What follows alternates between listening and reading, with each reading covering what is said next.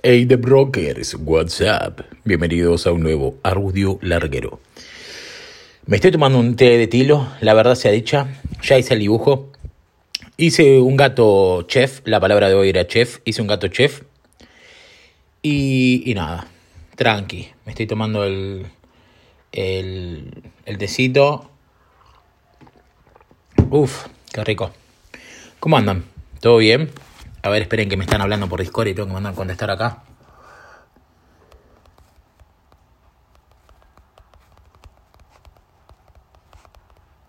A ver.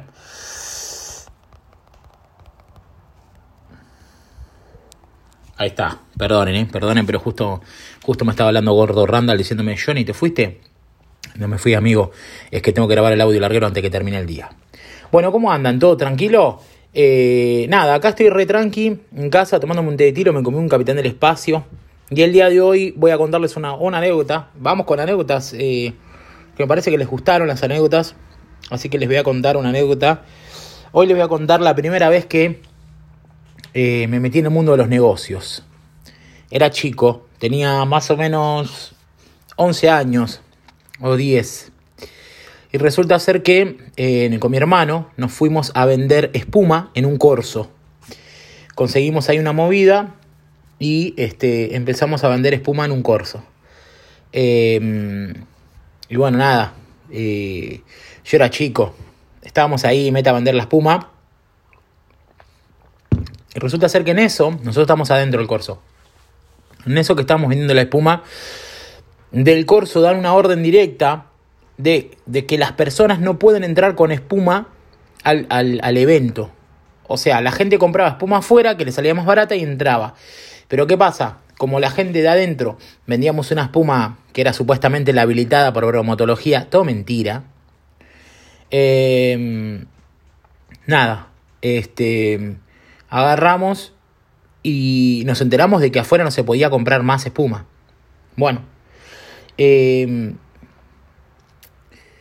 vendimos toda nuestra espuma, porque claro, empezó a haber escasez de espuma. Vendimos toda nuestra espuma y me acuerdo que fue la primera vez que tuve conciencia de la oportunidad. Esta fue la primera vez que yo tuve conciencia de la oportunidad.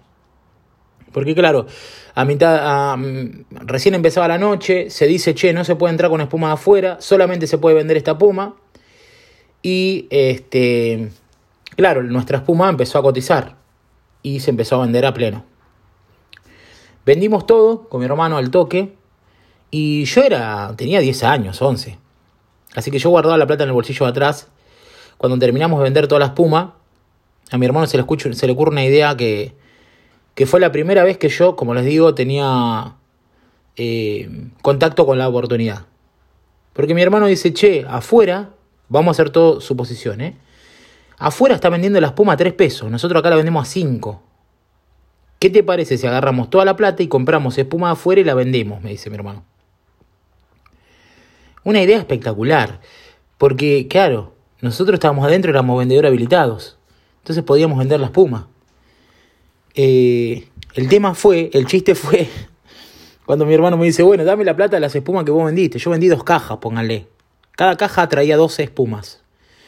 Así que yo vendí 24 espumas a 5 pesos era más o menos, tenía que tener 120 pesos. Empiezo a sacar la plata, yo me había comprado un choripán, me había comprado un copo de, nieve, me había comprado alguna pavadita, creo que una manzanita con pochoclo. Yo sabía que había gastado unos 5 pesos. Así que yo tenía que ver, tendría que tener 115 pesos, pero ¿saben qué? No tenía ni la mitad. Mi hermano se volvió loco. ¿Qué pasó? Nada, no pasó nada. Lo que pasó fue que yo me fui a ver una banda, me fui a ver una comparsa y me subí a la grada. Y yo tenía toda la plata en el bolsillo de atrás. Me senté y se me cayó la plata, gente. Se me cayó la plata. Y bueno, mi hermano pudo comprar con la plata que él tenía y con lo que yo tenía y recuperamos. Pero al final, en vez de salir ganando, salimos hechos porque se tuvo que recuperar la plata que yo había perdido. Pero esa fue la primera vez que yo tuve, tuve contacto real con la oportunidad. Con esa cosa que está ahí y que vos sabés que podés hacer una diferencia, sabés que podés pegarle ahí una vuelta, pero que tenés que tener de vuelta, como hablábamos ayer, tenés que tener eso en la cabeza. Uno dobla lo que le da la cabeza. Y tenés que tener esa chispa que mi hermano la supo tener y, darte cuenta de la oportunidad. Con mi hermano después trabajamos en otros eventos de la misma gente. La siguiente fue una doma. Una doma. Y nos tocó vender alfajores.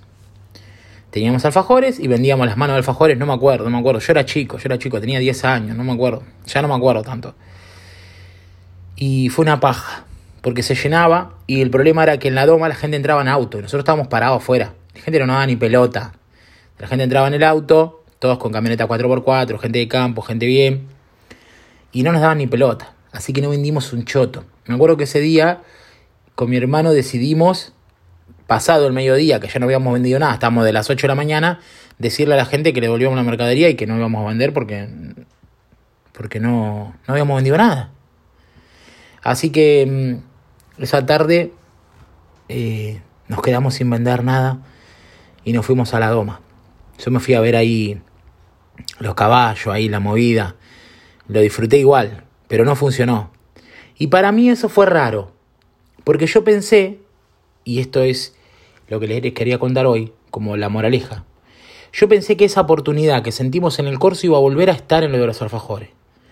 Y yo le decía a mi hermano, ¿cómo va a ser esta vez? ¿Qué es lo que nos va a sorprender?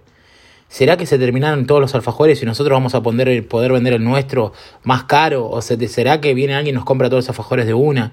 Yo estaba muy esperanzado de que la oportunidad funcione. Y sin embargo no funcionó.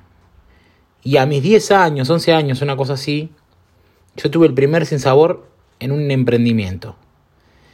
Y me di cuenta y valoré inmediatamente lo que había pasado con la espuma, lamentándome de que yo había perdido la mitad de la plata y que había sido tan descuidado. Pero ahí me di cuenta que la oportunidad no es siempre.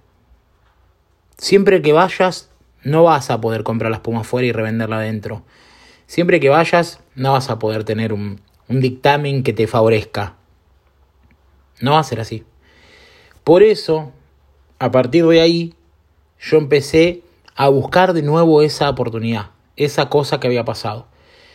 Y me prometí que si de vuelta yo sentía esa cosa, esa adrenalina de, mmm, la estamos picanteando, me parece que, que vamos a hacer una diferencia, no la iba a dejar pasar.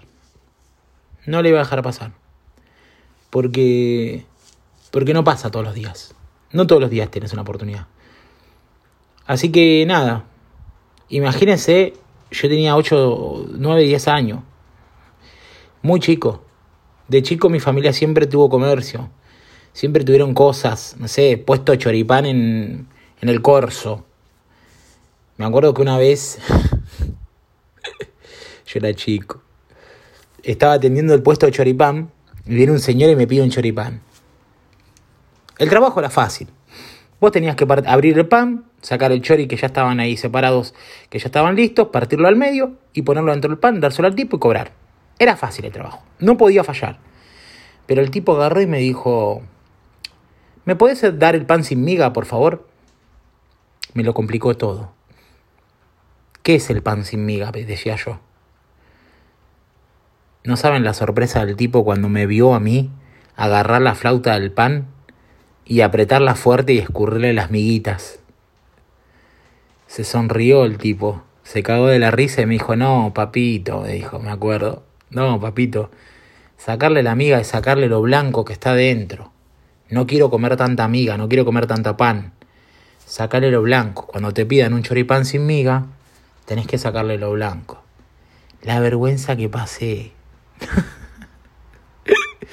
no sabía que era un choripán con pan sin miga. Y así de a poco te vas armando, ¿viste? Y así de a poco te vas dando cuenta que el cliente siempre tiene la razón.